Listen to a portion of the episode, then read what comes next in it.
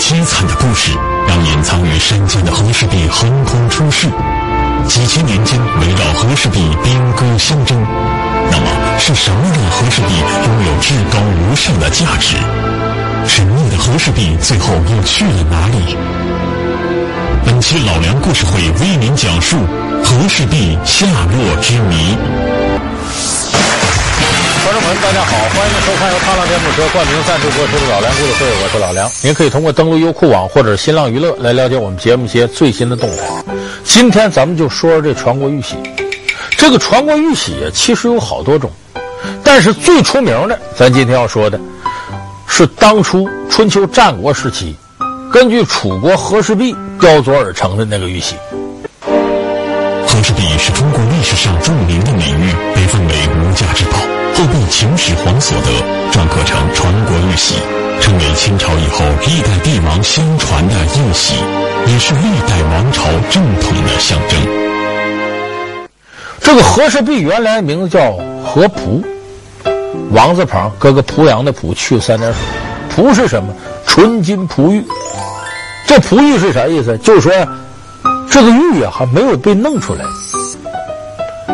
当时呢，在春秋战国时期，就春秋时期吧，就是后来《战国策》里边记载说，任何一个国家都有镇国之宝，叫楚有和璞，就楚国呀有这么个东西，是镇国之宝。那这个宝贝是什么呢？《战国策》里没写。韩非子他在自己的著作啊，也也叫韩非子啊，这里边写了，这是怎么来的呢？春秋那时候，楚国呀。有个人叫卞和，这个人家住在楚国荆山以下，就湖北荆山。结果他在荆山的草丛当中呢，发现了这么块石头。这个卞和是玉器专家，一看这里头绝对有美玉，就把这块石头拿下来。拿了之后呢，这个卞和心思很有意思。卞和拿到这块玉，第一反应是我要献给我的国王。那会儿不叫皇上啊，春秋时候。楚国呢是楚厉王当政，当时呢他就把这个玉啊献给了这个楚厉王。楚厉王拿到这块玉呢，就请了当朝一些玉器专家来给鉴定。这些人不知道憋的什么坏，也可能嫉妒卞和。这什么玩意儿？这是假的，这里头没有，这就块石头。楚厉王一听，你拿块石头糊弄我，让我整这些人，杀他有点过分。来，把他左腿砍下来。把左脚给砍下来，这卞和算一条腿了，回去了。过了些年呢，楚厉王的儿子楚武王上位，卞和又去献去了。这个楚武王也听了大臣的意见，说这是假的，里头没玉，怎么惩罚卞和呢？哎，一条腿得，右脚也给你，两边一边齐了，结婚。哎。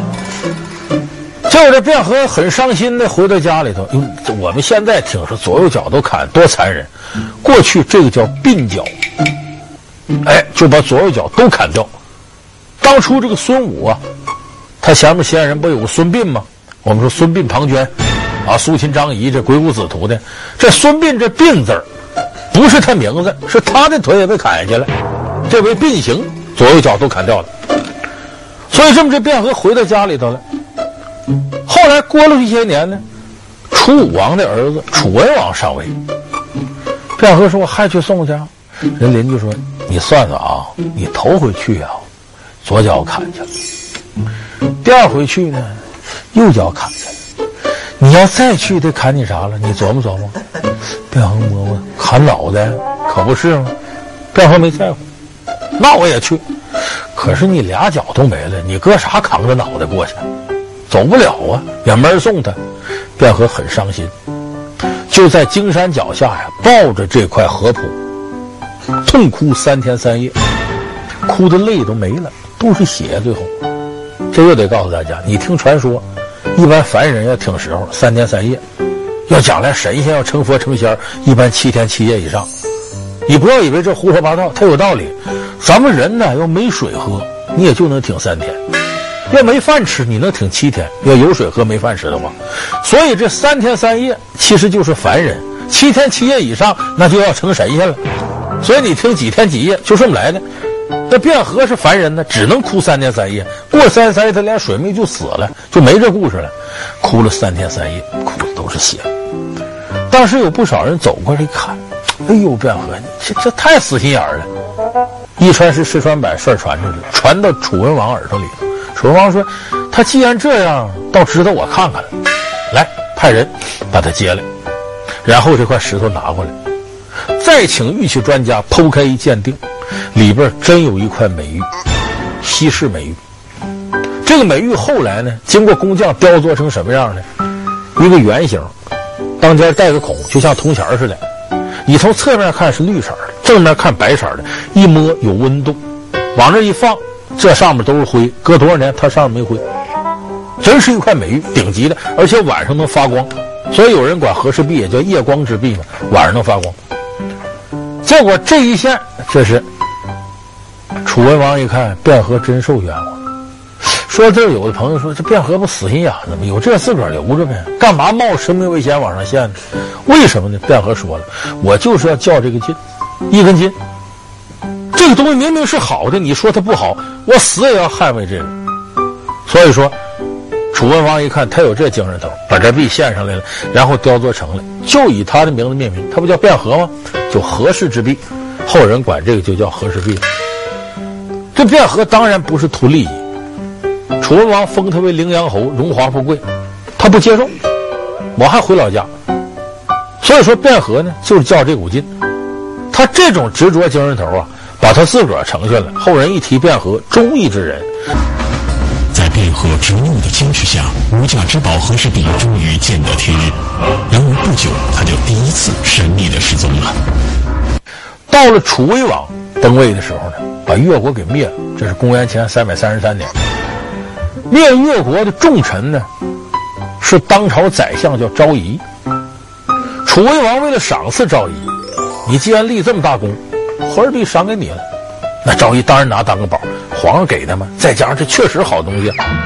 有一天呢，家里来了很多宾客，这一高兴啊，这昭仪就显摆。哎，看我有和氏璧，你们想看吗？想看，想看一眼，来来来，拿出来。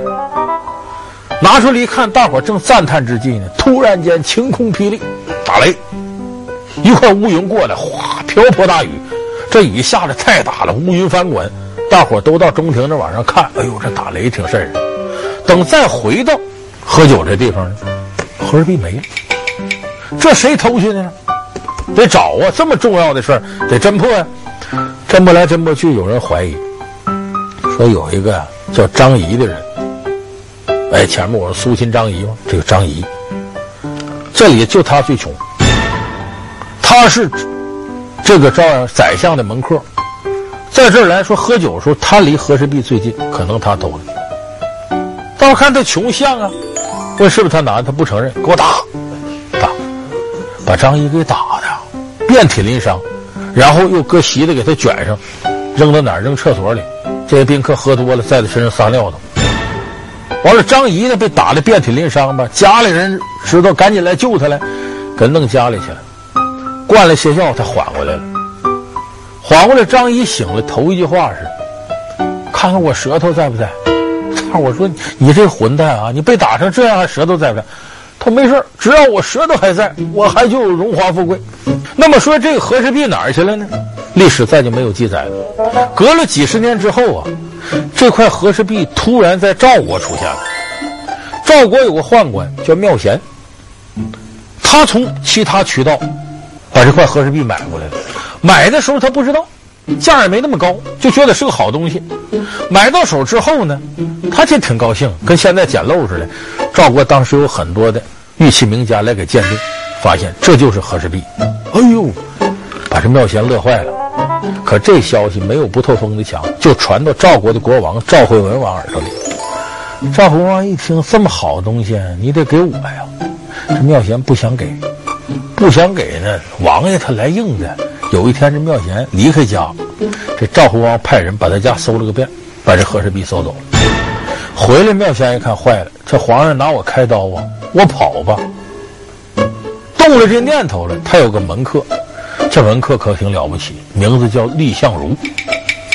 蔺相如说：“你不能跑，你要跑了，这个赵惠文王满世界吵嚷，你得了和氏璧了，你不献给王爷，你自个儿留着了。你到哪个国家恐怕都难逃一死。你别走，是死是活，你找皇上去。你说我本来就想献给你，我想挑个好日子进献。王爷已经说白了，有点过分的到你家搜什么，把你抢走了。大伙儿也都知道这个事儿了。他要再杀你，那不显得太不过人德了？哎。妙仙走投无路，一想这话也对，就直接等于向赵惠文王认错去了。赵惠文王一看，确实不能杀你，一问你怎么敢不跑回来呢？我有个门客蔺相如，怎么怎么的，他就把蔺相如推荐去。赵惠文王一看，这等有胆有识的人，在你这不白瞎了吗？有我呀，我重用他。蔺相如出任赵国宰相。后来我们知道，负荆请罪，完璧归赵。完璧归赵是不用我讲，大家课本都学多少回了。这是，那么完璧归赵这故事里有一个节点，秦国愿意用十五座城池换和氏璧，说和氏璧有那么值钱吗？十五座城池是多少？那时候一个城相当于现在一个县那么大。说这个玉能值这么钱吗？世界上最值钱的玉也不可能这样。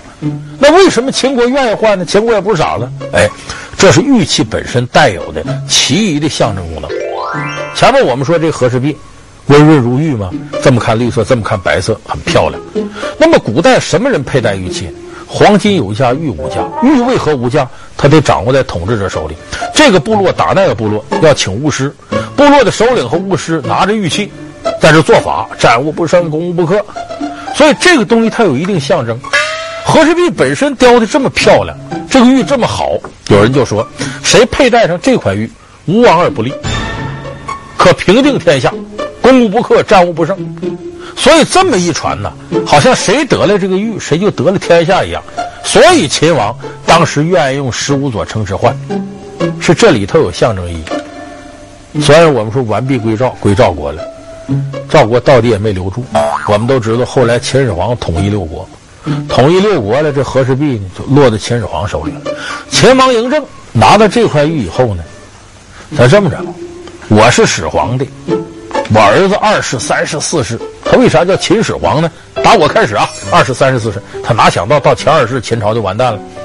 他要把这个呢当做传家宝，传国玉玺，就请匠人呢把这个一块玉啊改成了玉玺，上面刻八个字叫“受命于天，既寿且昌”，就说我呀上应天意，不仅王朝长远，而且兴旺发达，受命于天，既寿永昌。所以这个东西呢，就作为秦始皇的传国玉玺。可是这个玉玺他拿到手，他没消停。公元前二百二十九年呢，秦始皇南巡来到洞庭湖，驾船在洞庭湖上，突然之间呢，天气很晴朗的，狂风大作，波涛涌起，这船眼看就翻。秦始皇呢，把这玉玺拿出来扔湖里边去了，刹那之间风平浪静。秦始皇自己都琢磨这怎么回事呢？结果没想到，八年之后，秦始皇又在华阴平书道上巡游的时候，有个老头站那，就把秦始皇卫士叫出来：“我这有个东西啊，完璧归赵，还给祖龙。何谓祖龙？皇上为龙，秦始皇第一皇上，祖龙。所以这块传国玉玺，等于八年之后失而复得，又回到秦始皇手里。后来事大家都知道，刘邦呢进了这个函谷关，那么这个时候。”亡国之君秦二世胡亥就把这个传国玉玺给了刘邦。那后边的事我们都知道，西汉刘邦一代代传，传到西汉末年，王莽篡位。这个玉玺是在宫里边，在谁手把着呢？当朝的皇太后，汉孝元太后。这个汉孝元太后既是皇太后，又是王莽的亲姑姑。这个王莽篡位，没这玉玺不行啊。所以进了宫里头找自己姑姑，你咱一家你得给我呀。这太后说：“我们大汉正统，你能随便篡位？”痛骂自己这侄子。王莽一看软的不行，来硬的吧，抢吧，跟他姑妈抢。这一抢，把这玉玺啪嗒抢掉地上，摔断了一个角。这一角摔断了，玉玺抢来，王莽看怎么办呢？那断那一块，那渣找不着了，不崩哪儿去了？搁金子镶上。所以后世有人说“有眼不识金镶玉”，这典故就从这儿来的。玉玺有一块金子镶上，金镶玉。后来王莽被平定了。刘秀呢，当上皇帝，汉光武帝。这个玉玺呢，他不定都在洛阳吗？一直留在东汉的都城洛阳。到东汉末年，十常侍之乱，最后何进为平宦官之乱，请董卓进京。董卓进京，董卓乃虎狼之人，荼毒朝野上下，没办法了。十八路诸侯，袁绍起头，来讨董卓。讨董卓，把董卓呢从洛阳打跑了。那么第一任诸侯进去呢，是来自江东的孙权他爸爸孙坚、孙文台。这个孙坚带兵进了洛阳呢，就发现洛阳城南呢有个贞观井，一口井，晚上放光，命人在井里打捞呢。捞上一具尸首，一个宫女的尸首。一看死有些时候，尸体没烂。再一看呢，尸体的脖子下边拴着一个锦囊。把这个锦囊打开，里边有个小盒。把这盒打开，看到了这方玉玺。一看，寿命一天，吉寿永昌。没错，是这个。咱们熟读三国的朋友知道，孙坚、孙文台起了贪念，想拿这传国玉玺回江东自立为王，当皇上。可是他下边呢有袁术一个小老乡，这小老乡告密了，跑到袁术那告密。孙坚、孙文台弄了个玉玺，袁绍就向他要，他不给，不给袁绍就命荆州太守刘表给我伏击孙坚、孙文台。所以后有跨江击刘表，一箭射死了孙坚。但是这个玉玺呢，留在孙坚的大儿子小霸王孙策、孙伯符手里。后来孙策起兵，为了报复仇。一想，这个玉玺搁我手有什么用？把他抵押给袁术，向袁术借精兵良将。袁术得了玉玺，心里头有点乐颠馅儿，就要自立为王当皇上。曹操那时候挟天子以令诸侯，哪能让你这样呢？马上，曹操就联合孙策，这边呢也联合吕布，还有刘备，直接攻击袁术，把袁术呢最后打的虽然称了皇上了，在寿春兵败，吐血而亡。那么这个玉玺呢，落到曹操手里了。后来曹操呢，这不是废了汉献帝？这时候曹魏独立，然后呢，又给了晋朝，司马炎当时又取代了曹氏天下。之后呢，这块玉玺呢，就一直在统治中原的皇帝手里。到什么时候失传了呢？我们知道，这个唐以后啊，有五代十国。何谓五代？梁、唐、晋、汉、周。后梁后唐，到了后唐的时候，最后一位皇帝李从珂兵败，在自己后宫点了一把火，啊，所有妃子大臣连着这块玉玺一烧，不知哪儿去了。这时候这玉玺传了一千六百多年，到这儿没人知道这玉玺哪儿去了。火海了吗？相传和氏璧被清朝所得，并传于末代皇帝溥仪，这又是真的吗？那么说后来怎么接上这个的呢？我们知道这个，咱往下捋啊，宋元，到元朝的时候呢，有人就传说那个传国玉玺啊，在元朝人手里。最后一个皇帝元顺帝兵败漠北，被大明皇帝给打跑了。朱元璋啊就听说了，说那玉玺在元顺帝手里。朱元璋不甘心呐，我没这玉玺，我不成光杆司令了吗？不合法呀，这是没拿到这个证件呢，怎么办？派人大将军徐达先去攻打漠北，后派上将军李文忠再打漠北，两次攻打漠北，打胜仗了，也俘虏了不少敌人，也攞了些东西。可这里头呢，找到别的玉玺，没找到这个和氏璧的传国玉玺。那这个玉玺哪儿去了呢？后来有人说了，这不是蒙古退归漠北了吗？在漠北这片广袤的土地上，有个牧羊人呢，发现呢，他有头绵羊啊。前蹄总刨一块地方，天天在这刨这绵羊的头。哎，他把这儿地一挖，居然挖到了这么块玉器。当时找人鉴定，说这就和氏璧。哎呦，他挺高兴，也忠于自个儿主子，献给谁了？元顺帝的后人，哎，叫博硕克图汗，献给他了。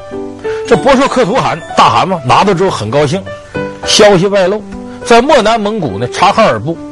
领头叫林丹汗，你听这名挺有意思，好像咱羽毛球冠军当大汗似的。林丹汗说：“林丹汗一听这个不干了，派兵二十万打这个大汗，最后呢把这个玉玺夺过来了。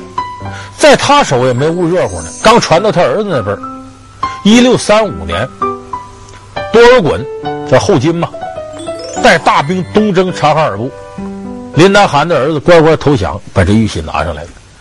后金当时就凭这玉玺改国号为清，传到宣统帝末代皇帝，哎，一九一二年二月十二号最后一次上朝，清朝清帝逊位下台，但是呢，当时宣统帝呢还住在这个故宫里边，待遇不便，这是革命党当时跟袁世凯谈判的结果，每年给他四百万两银子当俸禄，还住在故宫里头。但是没啥权利了，也不能招太监了，宫女照使。一九二四年的时候，冯玉祥进北京，说这可不行，这怎么民国这些年了，皇帝还在宫里，怎么撵走？派下边的军长陆中麟逼宫，陆中麟到故宫里撵跑了溥仪，溥仪走的时候带走了不少东西，其中就有这方传国玉玺。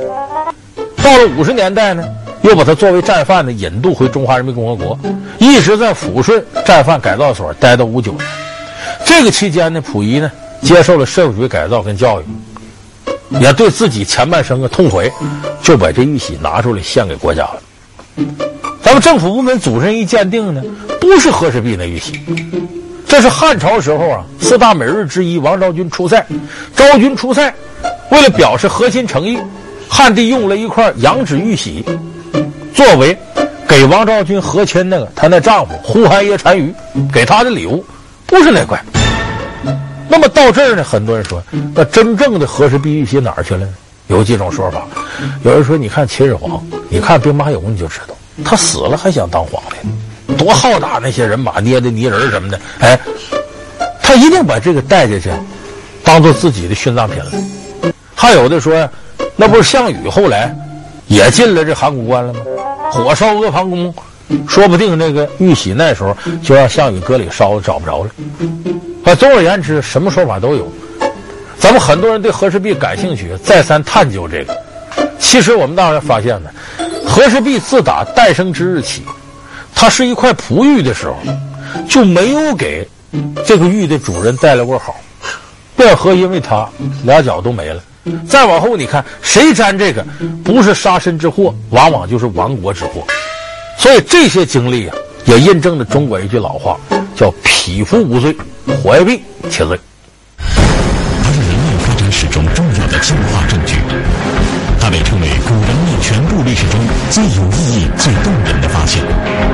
它就是北京人头盖骨。北京人头盖骨是如何离奇失踪的？下期老梁故事会为您讲述：寻找北京人。好，感谢您收看这期老梁故事会。老梁故事会是由踏浪电动车冠名赞助播出的。我们下期节目再见。